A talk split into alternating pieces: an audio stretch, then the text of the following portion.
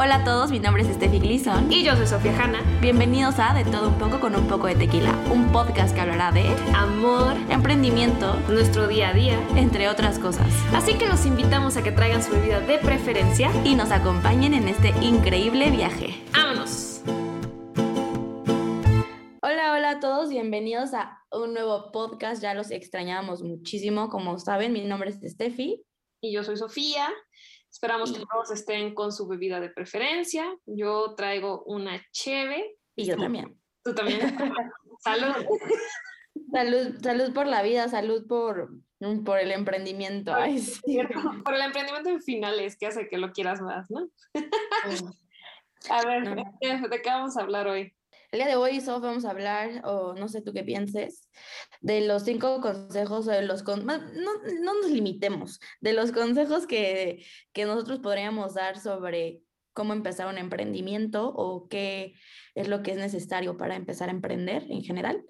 No sé si te gusta el tema o le quieras agregar un poquito más de sabor. no, no es cierto. No, Yo creo que está bien. No, está bien, está bien. Lo que la gente quiere, ¿no? Hay que darle, hay que darle a la gente lo que quiere. hay que darle a, las miles y millones de audiencia lo que, lo que necesitan. Pues a ver, da, da tú tu primer, tu primer punto. Quiero ver si estamos... Yo creo que... Yo creo que, no sé, o sea, eh, hay tantas cosas como que te, que, como decíamos en varios podcasts, ¿no? Que, te, que no te dicen sobre el cómo empezar a emprender, pero yo creo que si yo pudiera dar como algún consejo que realmente me dijeran cuál es el único consejo que tienes que dar para un buen emprendimiento, sería eh, tener un equipo sólido de trabajo y que eso conlleva a tener a personas que están alrededor de ti que van como también con tus mismos ideales a, construir como un sueño eh, que para ellos también se puede volver propio, ¿no? O sea, yo creo que eso para mí es la base de todo éxito de un emprendimiento eh, hasta lo que me ha tocado vivir, pero no sé tú. Y, o sea, ahí entonces yo quiero ver qué opinas, porque esto ha sido un tema que ha salido mucho en mi círculo, ¿no? pero tú crees que los líderes nacen o se hacen? Ay, qué pregunta más cliché, óyeme. Este... No, pero es interesante porque hay gente que de verdad ha tomado todos los cursos de la vida para ser líder. Ha sido, o sea, le ha dado con todas las ganas y todavía lo ves y dices como, mm, no, creo. Intento otra vez. no sé, yo creo que los líderes, este, sí tienen algo, o sea, sí hay como una personalidad definitiva, ¿no? Creo que todo el mundo puede llevar equipos de trabajo a su manera, pero no es lo mismo que ser un líder. O sea, creo que puede ser un buen jefe, ¿no? O sea, tener como a tu equipo de trabajo, construirlo y, y decir y mandar y está increíble, pero que la gente te siga a lo que tú quieres llegar a construir, llámese trabajo en, como ejecutivo o como emprendedor, creo que eso es la diferencia, ¿no? Y no cualquiera. Ahí, ahí yo estoy de acuerdo, porque además, me acuerdo, te lo juro de chiquita, un meme me traumó que literal era como un tipo en una carroza como ah, señalando para adelante y los otros estaban jalando, decía como, esto es ser un jefe, y luego salía como el güey jalando la carroza con los... Uy, sí lo recuerdo, sí lo recuerdo, güey, sí. Y yo así, ¿cómo está ese pedo? pero, pero yo sí creo, o sea, creo que el ser líder es como cualquier otra habilidad que puede haber, ¿no? Por ejemplo, es como, yo lo tomo como lo de la escritura. Puedes tener un talento para eso, sí, o sea, puedes nacer con una facilidad para eso, sí, pero si no la pones en práctica, si no la pules, entonces puedes quedarte como muy corto. Porque es eso de, eh, luego, o sea, y obvio te ha tocado conocer gente que se la cree completita, que son así la mera... Verga. Verga. que son la mera... y los conoces y es como, o sea, se te da, pero como que no sé, Creo que sí hay como una personalidad específica de los líderes. Es, es como un patrón que todos los líderes tienen, eh, sobre todo este don de gente y este tema de personalidad única que te cae bien, ¿no? Cuando llega a un lugar y, es de esas personas que quieres seguir para hacer o aprender de esa persona, ¿no? Pero justo, o sea, puedes nacer con con eh, un poquito como de, de capacidad, ¿no? Y desarrollarla en el transcurso de los años, pero yo sí creo que hay algo que tienen ciertas personas que no todo el mundo tiene Y por eso existen estas grandes este, entidades de los negocios, de la música y de otras industrias, ¿no? O sea, no por, o sea, yo creo que no por cualquier cosa la gente que es exitosa en vida pública, o sea, que la gente los sigue para hacer como sueños realidad, eh, solamente se volvió así porque trabajó duro para eso. O sea, sí tiene como un tema ahí, pero tienes que convencer a las personas de que te gusta o de que estás haciendo lo correcto. Explayó la influencer. Explayó la influencer. no, no, no. Sí creo que tienes razón, porque por ejemplo, luego hay, luego hay eh, equipos o ideas de, de, empresas, por ejemplo, que tú dices, es que la idea está padrísima, pero ¿por qué esto no ha jalado? y, ves, y ves al equipo como súper desmotivado. Yo, por ejemplo, sí creo que para que alguien sea líder, tienes que tú, eh, o sea, si eres uno de los que está siguiendo a ese líder, tienes que ver a ese líder como algo que tú quieres como o lograr o que admiras o algo así.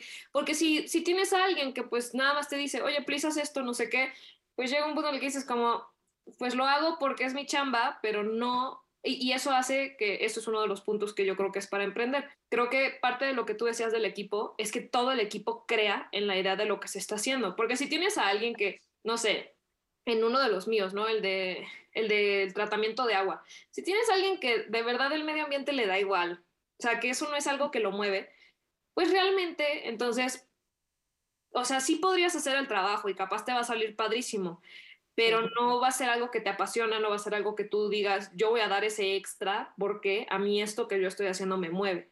¿Y sabes qué es lo más importante después de esto? O sea, tú tienes un equipo de trabajo que le encanta la idea, güey, y que, que, y lo has visto, ¿no? En tus emprendimientos, que dices, este equipo va a funcionar. Y después yo creo que el siguiente paso como para poder entender ese tema del emprendimiento y ver qué se sigue o qué es la continuidad de no nada más tener un buen equipo de trabajo, es mantenerlo motivado, ¿no? O sea, porque tal vez si tu motivo está inerte en tu ser y dices como es que esto es por lo que yo vivo y tal vez a Sofía le pueda gustar como lo que yo hago, pero no quiere decir que le encante como yo, o sea, como a mí me encanta. Entonces, ¿cómo le hago para que Sofía constantemente se mantenga motivada? Eso también es muy importante.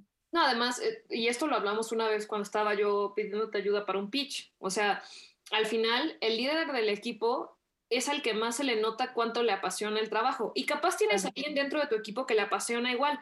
Y la idea es que todos tengan ese mismo nivel. Pero tú como líder, por ejemplo, y ahí, ahí yo tengo un tema muy interesante. ¿Qué pasa cuando tú como líder te desmotivas muchísimo de lo que estás haciendo? No porque esté mal, sino porque un día dices, lo quiero soltar tienes que fingir muy cañón, porque ni modo que tú llegues al día siguiente como de nada de lo que hacemos sirve, bótenlo a la basura, así como de tírenlo todo. Creo que no, pero sí funciona que seas como muy honesto con lo que estás sintiendo en ese momento, porque es cuando empiezan los pivoteos de idea. O sea, creo que cuando algo te está desmotivando, no es porque te desmotive el fin del emprendimiento, o sea, el motivo por el que lo empezaste, si es porque te está desmotivando como el camino por el que lo estás llevando. O sea, ahorita estoy, por ejemplo, leyendo un libro que se llama Creatividad S.A., que justo es como de el presidente de, de Pixar y Walt Disney. Y justo él como explica este tema, ¿no? O sea, que él llegó a un punto donde se sentía muy desmotivado como persona en los proyectos que estaba haciendo dentro de Pixar y no sabía cómo externar como este sentimiento eh, de una manera positiva para no afectar al equipo completo. Entonces entendió que más bien no era el motivo por el cual estaba desmotivado, sino como el camino que estaba llevándolo eh, a esa desmotivación. Entonces yo creo que eso yo nunca me había dado cuenta y creo que sí, o sea, como que empiezas, no sé, un ejemplo muy fácil, ¿no? Eh, Sabes que yo quiero vender fruta y empiezas con mangos. Y es como, no, pues los mangos están increíbles y de repente los mangos no funcionan y tú dices, como no, mangos, mangos, mangos, y es mucho de los emprendedores que se aferran a la idea y que no, sí va a funcionar, sí va a funcionar. Pero mi idea principal, mi, mi auge principal fue vender frutas. Entonces, ¿por qué te aferras a los mangos? ¿Por qué no te vas por las fresas o te vas por las manzanas? Creo que eso es como algo interesante ir descubriendo en el camino, porque empiezas a pivotear ideas que pueden llegar a funcionar mucho mejor que tu idea coral del principio. Y a mí me pasó mucho eso al principio del emprendimiento que yo tengo. Eso está interesante, o sea, porque más bien yo hubiera pensado lo contrario, que es lo que yo he hecho. Si yo estoy desmotivada, no muestro que estoy desmotivada con mi equipo. Pero no, es que, por ejemplo, en mi caso no, no llega a ser porque lo que estemos haciendo me parece que no es. Ajá. Sino que es más como un tema personal, nada más como de, ¿sabes? De, del síndrome del impostor y todo este tema de que dices como de esto no sirve y qué estoy haciendo, ¿no? Pero nunca se me hubiera ocurrido como que una de las opciones sea tú llegar con tu team y decir, estoy muy desmotivado de lo que estamos haciendo, ¿no? Pensaría que sería contraproducente.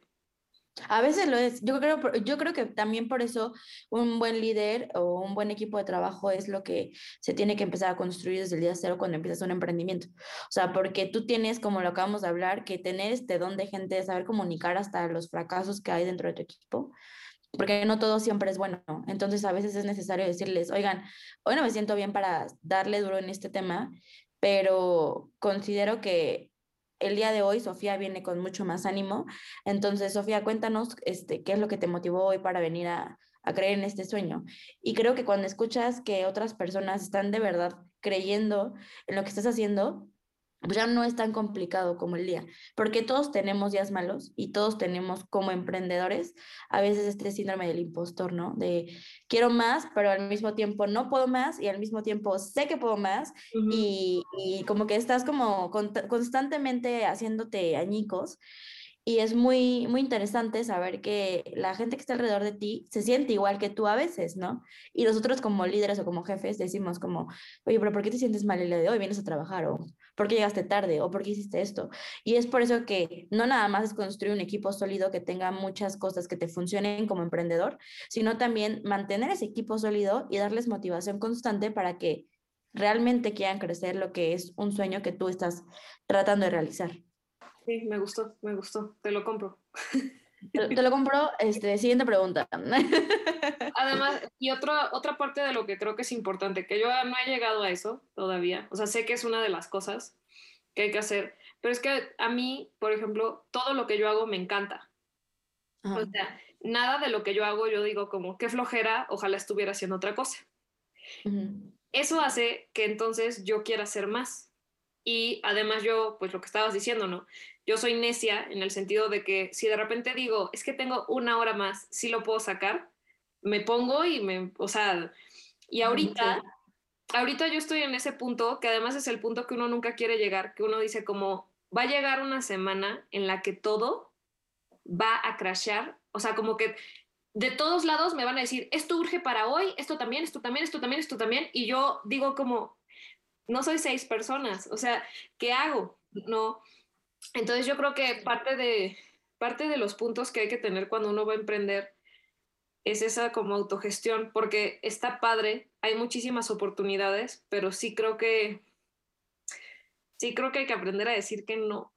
Aunque yo creo que todo se puede, ¿no? Pero no todo en el mismo tiempo. O sea, y me refiero no todo en el mismo tiempo a en el tiempo de vida que tengas, ¿no? O sea, yo sé que quiero tener muchas más cosas en, de emprendimientos, pero también sé que justo ahorita tengo cosas que no me lo permiten y es mejor darle como tiempo de calidad a esas cosas para que esas cosas me lleven a poder hacer lo que yo quiero hacer. Pero cuando estamos muy jóvenes, o sea, muy, o sea, hablando también como de, de mí, como que creemos que que el mundo se nos va a acabar, güey. O sea, es como, Nel, o sea, tengo que hacer todo lo posible para hacer todo lo que tenga que hacer necesario, porque yo sé que puedo hacerlo y, y, el día tiene 24 horas. Y yo creo que eso es lo que les enseñan a los emprendedores hoy en día, ¿no?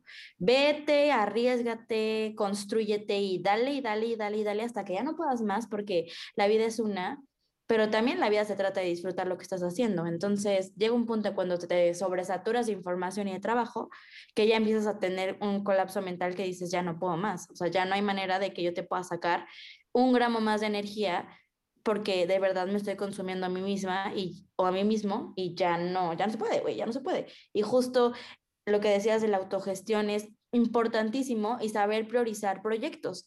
O sea, qué es lo importante de tu vida en este momento y qué es lo que sueñas hacer y también qué es lo que sueñas hacer y qué es importante en este momento.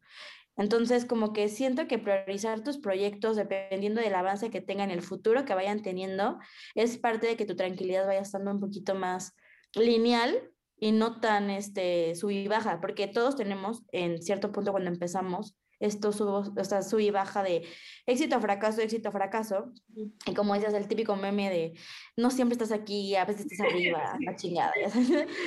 Pero sí, es verdad, o sea, la verdad es que tienen completamente la boca llena de razón, solamente saber qué vas a priorizar. Y yo siempre a los emprendedores que están empezando, les digo, si puedes con dos proyectos, sí podrías con tres, pero ¿qué tanto te consumiría el tercero, no? Entonces, que no sé.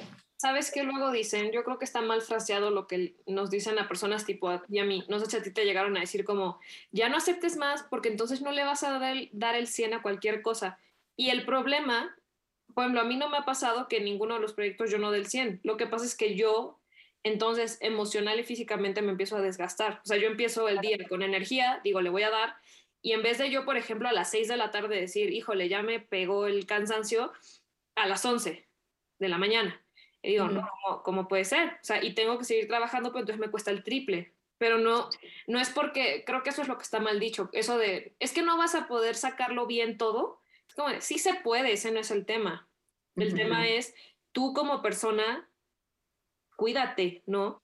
Y sí, y sí estoy súper de acuerdo con lo de que sentimos que el tiempo se nos va a acabar. No sé si has visto el video de, de Guillermo del Toro diciendo como están súper chavos. Sí, sí, sí, me encanta. A esa edad yo pensé que se me iba a acabar el mundo. Te puedo decir, o sea, yo ni siquiera he salido de la universidad y yo ya estoy, o sea, de que siento que tengo que hacer más. Y tengo momentos así de que antes de irme a dormir digo como, no he hecho nada. O sea, y, y, no, y no por comparación con alguien más, sino porque yo, por ejemplo, digo como, yo podría estar haciendo más cosas. ¿Por qué me estoy quedando aquí? Si yo, por ejemplo, ahorita en vez de estar durmiendo, podría estar desarrollando esta cosa. Una cosa así, ¿no? Y ahí es donde entra otro famoso meme, que es el de... Ese no es meme, ese es como motivacional, que es el de que no te puedes sentir eh, culpable de descansar. Sí, cañón. Yo creo que eso es algo que no nos enseñan y es otro de los tips que creo que es importante dar. El cuerpo se cansa, se limita y se estresa y a veces es, no, no, no a veces, es necesario tener horas de descanso, es necesario tener horas para ti, es necesario tener un tiempo completamente de ocio, ya sabes, y, y creo que eso se, a veces hasta se limita a, es que está haciendo esto ahorita y es súper emprendedora, pero mírala, está viendo la tele cuando podría estar leyendo un libro o haciendo un emprendimiento o checando esto o checándolo, es como, güey, todo el día estuve trabajando desde las 7 de la mañana para hacer mis sueños, quiero una hora de sentarme, ver una pinche película, tomar una pinche cerveza y no hacer absolutamente nada. Y se vale, y si no te parece, me vale madres, ya sabes, o sea, como que siento que sí lo, lo satanizan tanto que hasta nosotros nos sentimos culpables por decir, Fox, tienen razón, ¿no? ¿Por qué estoy descansando? ¿Por qué estoy, o sea, por qué no estoy haciendo más?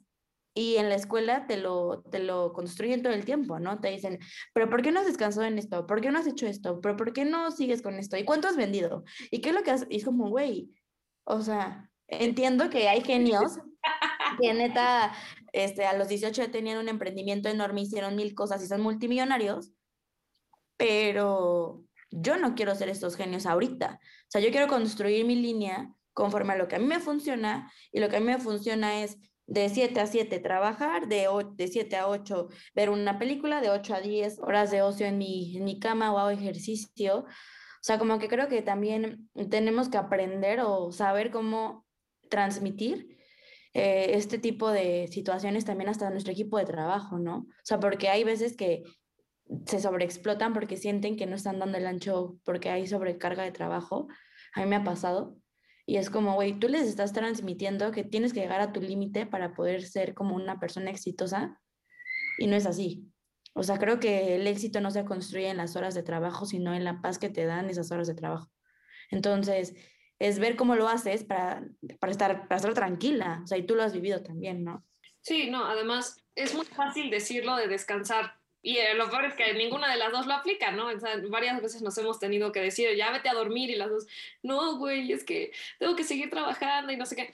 Pero sí, creo que es, es tenerlo presente, porque además, ¿sabes qué me pasa a mí? Que yo también llego a un punto en el que si tengo horas para no hacer algo, pero, o sea, no solo me aburro, sino que de ahí salen ideas de proyectos nuevos, porque estoy así de que, bueno, este, tengo tres horas, ¿qué puedo hacer estas tres horas? O sea, llega un punto en el que y eso es, y eso es parte de que hagas lo que te gusta, ¿no? Porque si estás haciendo lo que te gusta, pues sí es cansado y sí te desgasta, pero también no es que te estás quejando de que estás cansado por eso. Te quejas de que sí, ok, tengo sueño y no sé qué, pero no estás quejándote de lo que estás haciendo. Sí, no, te estás cansando de lo que tu cuerpo te está diciendo, güey. Exacto. Pero, o sea, ese del lado emocional. Una parte que yo creo que es fundamental y que ahí yo fallo muy fuerte es en la parte de, de tener claras tus finanzas. Creo que, híjole, ese tema es un tema que a ningún emprendedor se lo enseñan, güey. Está bien cabrón, ¿eh? Neta. Es que además, te dicen, o sea, te enseñan lo básico, ¿no? Conta, de, de, que, no sé, usa Excel y todo esto, pero ya a profundidad, muy pocos lo saben usar. Y yo, por ejemplo, este, empecé este año así de que en todos los trabajos como, a mí no me encarguen nada de finanzas porque a mí no me sale. Diciendo como, bueno, alguien se encargará pero ya llegué al punto en el que me di cuenta que pues entonces no sé cómo funciona mi negocio al 100. Si, si me estoy quedando con, con, la comodidad de decir, pues ni me entero y no sé cómo es, y, o sea, por ejemplo, me puedo defender viendo un estado de resultados, sí, pero yo debería de saber perfecto que, o sea, no sé, si me muestran cualquier tipo de números, yo decir, algo aquí no cuadra o esto está perfecto, ¿no? Sí. Mira, güey, eso es creo que el core del negocio, literal. Claro. O sea, que tú sepas tu flujo de efectivo bien y entiendas cómo funciona y sepas cómo hacer estrategias para que funcione mejor esto lo es todo, literal, porque está la parte de financiera de números en donde me entraron 10 pesos, salieron 30, tengo pérdida de 20, este, la utilidad neta, la utilidad bruta, o sea, está como eso que todo el mundo te lo enseña.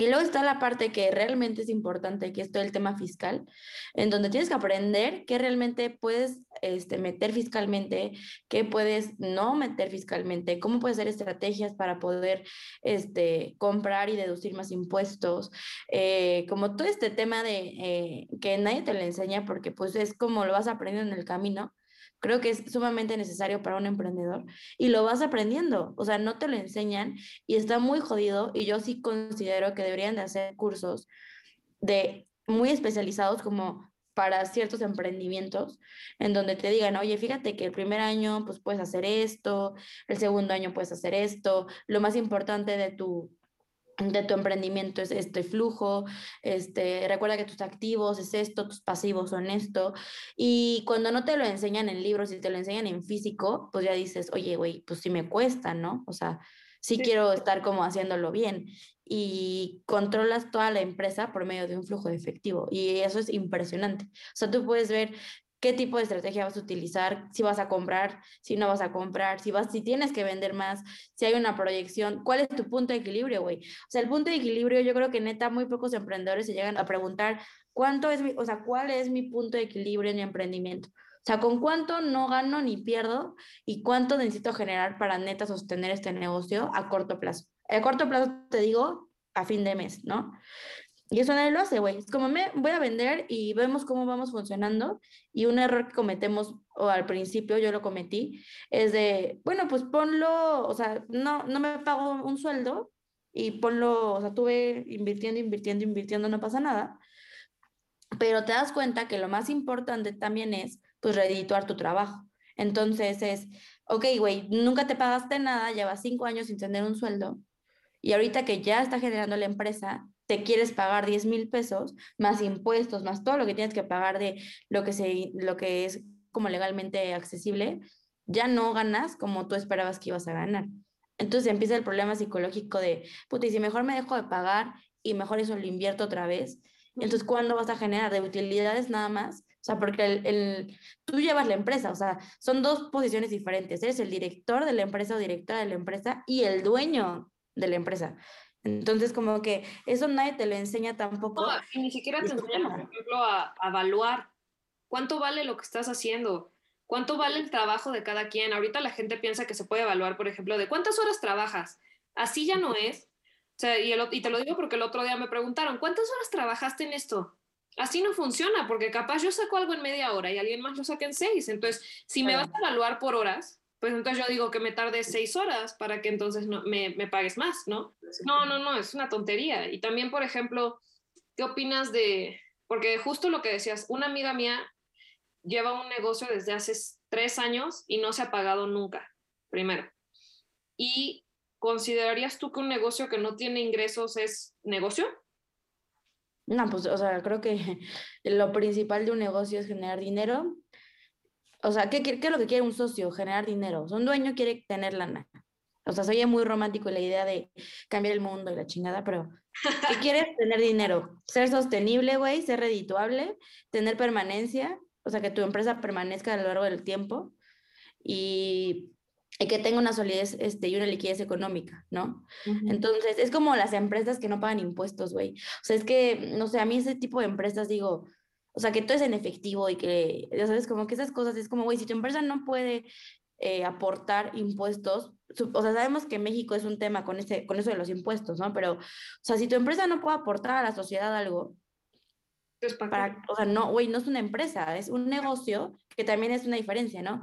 Un negocio es aquel changarro, aquel, este, aquel negocio que genera dinero y fin, ¿no? Se acaba y, y generas dinero y ganas dinero y ya, y está increíble. Y la empresa es un negocio que tiene una cultura, que quiere tener permanencia en un mercado y que tiene y que tiene y que debe de tener sustentabilidad para los socios que están en la empresa, güey. Y por eso es muy diferente un corporativo a un negocio de la esquina. Y yo considero que, pues, si tú no te, o sea, si tú no tienes como solidez para poder decir, yo le podría pagar a, o sea, yo me puedo salir de mi empresa y ahorita le podría pagar a un director, no sé, 10 mil pesos, que es una madre, pero, o sea, yo ahorita, Steffi, porque tengo una empresa empezando, me quiero pagar a mí 4 mil pesos. Si yo me salgo, tengo que cubrir ese puesto porque en algún punto yo quiero hacer más emprendimientos y no puedo estar en todos los emprendimientos como director general. Entonces es, ¿qué necesita, o sea, como tener el puesto y cuánto necesita como pagarle ese puesto para que la empresa sea redituable? Porque lo que tú le pagues a la, a la persona que lidera la empresa es lo que te tiene que dar de utilidades. O sea, tú le tienes que exigir eso al director. Sí, por supuesto. No, no si no hay dinero, pues no hay, no hay empresa, güey. bueno, más bien hay negocio. Es que además eso fue algo que nos sacaron, eh, nos lo dijo un mentor, ¿no? Nos dijo, ok, está padrísimo tu negocio, ¿cuándo empieza a ser una empresa? Te lo juro, cuando me lo dijo fue como de, no mames, si es cierto, o sea, como de, esa es la diferencia. Hasta, por ejemplo, y me lo imagino como en todas estas cosas, no sé si has visto en TikTok todas las personas que, de que tengo mi, mi cosa de velas y esta es mi, no sé qué, mi corporación, es como de, no, así no es, o sea, como eso es un negocio, es una empresa. no, sí. Ajá, eso. Y como el último punto que yo daría también para empezar a emprender, que es que lo vi hoy, porque hoy tuve que evaluar a unas personitas, es que creo que tienes que tener súper claro tu propuesta de valor, qué te hace diferente y tu modelo en general, porque la gente no lo tiene claro. O sea, de repente tú llegas y les preguntas, bueno, ¿y qué te hace diferente a tu competencia? Porque ahorita ¿qué, puedes hacer que sea nuevo? A menos que tengas un, no sé, temas tecnológicos que puedas desarrollar, pero pues normalmente vemos lo mismo, ¿no? El mismo negocio de que las velas que se pusieron de moda, de las pulseras, de no sé qué, de bla, bla, lo que sea. Les pregunto, ¿qué es lo que te hace diferente? Y te dicen una mamada. Así como de, em, pues es que yo vendo por Amazon. Así me dijeron. Sí, la idea es muy innovadora, ¿no? Es, súper innovador porque yo vendo por Amazon. Compadre, tu centro de distribución no puede ser tu diferenciador. ¿Eso qué tiene que ver? ¿No? No solo eso, sino que la gente tiene su, por ejemplo, su propuesta de valor, pero no tiene claro qué está pasando en el país donde, donde están. Entonces todos así de, no, güey, es que voy a traer productos desde China. Güey, ¿sabes qué está pasando en temas de logística? No puedes traer cosas de China, te va a costar el triple. Sí. ¿No? O sea, como que creo que eso es un punto que no se ve, la gente da muy por hecho como el, es que como soy yo, mi producto es muy diferente. No, compa. Creo que también es como toda la mierda social que te están, o sea, de redes sociales y como todo este tema que te están aventando constantemente en bombas de eh, tu idea tiene que ser innovadora y tu idea tiene que ser no sé qué y, y tienes que ser disruptivo y como estas palabras muy, este, pues no sé cómo decirlas, güey, pero como muy del estilo startup, pero ya sabes, o sea, como muy Silicon Valley, hacen que te, que, que literal te pongan una venda en los ojos y digas, no, güey, mi idea es O sea, no entiendes. Es otra ¿No cosa. entiendes? Nadie, nadie va a entender. La gasolineras VIP, mamón, ¿sí entiendes? O sea, ¿sí entiendes ese pedo? Además, y por ejemplo aquí, tú ya recomendaste un libro, yo voy a recomendar otro, que se llama Mom Test, porque literal el libro lo que te enseña es que, ah, o sea, no solo es a tu mamá que tú llegas y le dices, mamá, mira, estoy vendiendo papel higiénico usado, ¿qué opinas? Y tu mamá te va a decir, ay, mijito, eres brillante. ¿Cómo a nadie se le había ocurrido eso? No solo son las mamás, es a cualquiera que le preguntes porque nosotros como personas no estamos dispuestos a ponernos en una situación incómoda de decir, ¿qué mierda me acabas de decir que vas a vender? O sea, no. Y en ese libro te enseñan a cómo, por ejemplo, entrevistar gente y hacer las preguntas correctas, porque además, si alguien te dice, no me gusta tu idea, lo que normalmente hacemos es como de, ah, bueno, ok, y te vas. En vez de saber por qué no te gusta y de ahí sacar, por ejemplo, lo que te está haciendo falta, ¿no? Pero eso, eso es algo que a mí además me mueve un buen, porque te lo juro, escuchas tanta gente diciendo, voy a empezar mi negocio y gasolineras VIP, no sé qué, sin siquiera saber para quién están dirigiendo, a, a- a quién se están dirigiendo, qué problema están resolviendo, porque la gente piensa que hacer un negocio pues puede ser nada más que tengas la idea, pero no saben que tienen que bajar eso a qué problema te estoy resolviendo a ti. Sí, justo la frase esta de enamórate del problema y no te enamores de la solución, ¿no? O sea, Claro, porque ¿qué pasa si, tú, si tu problema es, no sé, lo, que- lo, lo que estoy haciendo yo, ¿no? Lo del agua. En Ujú. México no hay agua y, la, y el agua que hay se está desperdiciando. No me tengo que casar con que, güey, mis máquinas son lo mejor que hay en este universo. No, porque capaz me doy cuenta que mis máquinas no sirven. sí. Entonces, ¿qué es lo que hago para resolver el problema? Pero, Sí, no, con- completamente de acuerdo. O sea, hace poquito, bueno, relativamente poco, hace como siete meses, tomé un microdiplomado en, en Harvard justo de innovación y emprendimiento. ay, Sí, sí lo tomé en Harvard, eh, repito, tengo el diploma si lo quieren ver. Lo puedo mandar. y- va a ser, va a ser la portada del podcast. Saludos. Pero justo un profesor de ahí hablaba como de esta idea errónea de la innovación, o sea, de mi producto es muy innovador. Y él explicaba, eh, tengo creo que por ahí el video, después te lo va a pasar y si no lo subimos como probablemente nuestra progi- próxima página de Instagram, pero justo sale como que te explica este, este chavo, bueno, este señor, y te dice, güey, puede ser muy innovador, pero si la gente no lo compra, pues no es, o sea, no es un, o sea, no es innovador, ya sabes. Lo innovador es eso que se puede monetizar y que se puede explotar en cualquier tipo de entorno. Además, Y no, como que yo decía, no el güey, porque, o sea, tienes como inteligencia artificial que tal vez ahorita no puedes explotar económicamente, pero es el futuro de en ciertas áreas. Es como, como en tal vez en algún pasado de- alguien dijo como, güey, hay que hacer teléfonos, ya sabes, y en ese momento no era monetizable, pero sabían que era innovador y que lo podían monetizar. Entonces, justo lo que estás diciendo ahorita tiene mucho sentido, porque la gente no sabe exactamente ni siquiera la tendencia que va como de su de negocio, ¿no? De que voy a vender latas, perfecto, está increíble, y puede ser innovador, ¿no? Pero es saber exactamente a quién la vas a vender, cómo la vas a vender y cuál es tu competencia real, porque latas venden un chingo de personas. ¿Cuál va a ser tu diferenciador, como bien mencionas, para poder decir, ok, te escojo a ti? Y puede ser desde un diferenciador súper extravagante hasta te doy mejor precio, ¿no? O sea, Claro. literal. además, ¿sabes qué creo? Creo que lo que pasa y de lo que mencionas, ¿no? De que hay que ser innovador. Yo a los que de verdad admiro son los que son innovadores descubriendo un problema que tú no sabías que tenías. Ahí está, o sea, y justo es eso. Si tú tienes algo que la gente dice, eso no lo voy a usar, Ujú. enséñales que en su vida está tan difícil que neta no hay nadie que tenga eso porque es un problema que ni sabía que tenían. Eso está increíble, güey. Eso, eso puede ser contraproducente, ¿no? Porque se supone que también tienes que checar, por ejemplo, si la persona lleva tiempo tratando de resolver ese problema.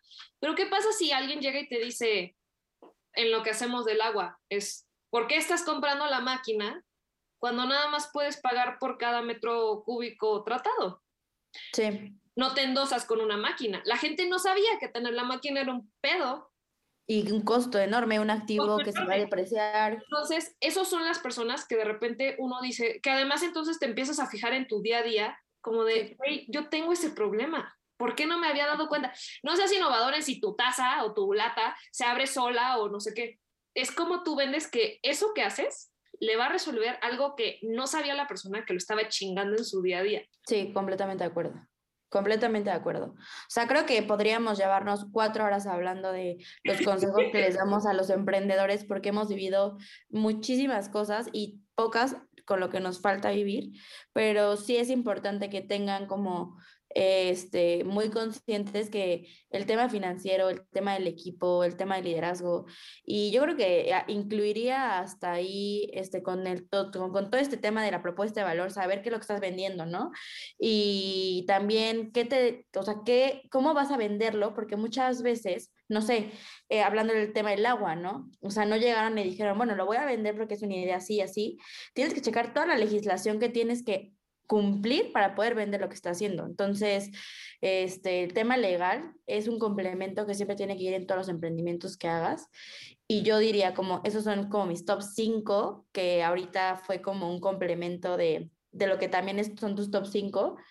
Y te digo, podremos hablar horas de este tema. Sí, además que cada uno es más complicado que el otro. Yo creo que luego uno, no te puedes enfocar solo en uno, porque ¿Qué pasa, ¿Qué pasa si de repente tienes un super equipo, pero por ejemplo todos son outsourced y tú no te enteraste de la nueva, del nuevo cambio en esa regulación, ¿no? Exacto, y creo que el tema, ¿sabes qué estaría interesantísimo? A ver qué piensan todos para ir cerrando también. Buscar como cuáles son los puntos finos de los emprendimientos y buscar algunos expertos que nos vengan a platicar y, y podamos como eh, intercambiar ideas y rebotar ideas sobre este tipo de temas para que tengan un enfoque un poquito más especializado y menos de la opinión crítica de lo que nosotros hemos vivido, ya sabes, o sea, porque quién sabe si lo que hemos vivido realmente les funcione, pero sí estaría cool como traer a gente, a un abogado, este, no sé, un laboralista tal vez, ¿no? ¿Cómo, dar, cómo das de alta y de baja un personal, güey? O sea, ¿qué tienes que hacer? ¿Qué haces si te, te complica el tema? O sea, ¿dónde tienes que ir? O sea, cómo tienes que hacer el, tema de la junta, ya sabes, como que hay muchas cosas que el emprendedor no sabe y que siento que cuando ya las sabes es como, me está fácil, güey, pero como no lo sabes al principio, te, te vas para atrás. Te bloqueas. Pero sí, sí estoy de acuerdo. Y sí es cierto, o sea, cierto que podríamos estar aquí hablando de esto, porque cada vez salen más cosas. Pero sí creo que me llevo con esas. Yo ahorita lo que más estoy desarrollando un poco es el tema de como el cuidado personal, yo creo bueno, ahorita eso es lo que yo estoy tratando de desarrollar. Está buenísimo. También, se, también justo es un tema que debe de tener no todo el emprendedor, sino todas las personas en su vida. priorizarse. no, pues está bien. Yo creo que podemos cerrar con esto este, ahorita y preguntar, ir viendo en nuestra nueva página de Instagram qué es lo que piensa la gente, hacer un poco de encuestas y ver cómo exactamente qué tema es el que le duele al emprendedor para, para hablarlo un poquito más amplio con gente que sepa un poquito más y de ahí irnos para adelante. Yo obviamente, como siempre, eh, con un poco de tequila, un poco de mezcal o lo que sea, eh, de regresar a los temas personales de vez en cuando. Me parece. Siempre un gusto platicar con usted, licenciada. Muchas gracias, muchas gracias futura licenciada. Un placer eh, platicar con usted, de verdad. Y un honor. Salud. Salud. Y gracias a todos los que nos están escuchando. Nos vemos en el próximo podcast. Adiós. Bye.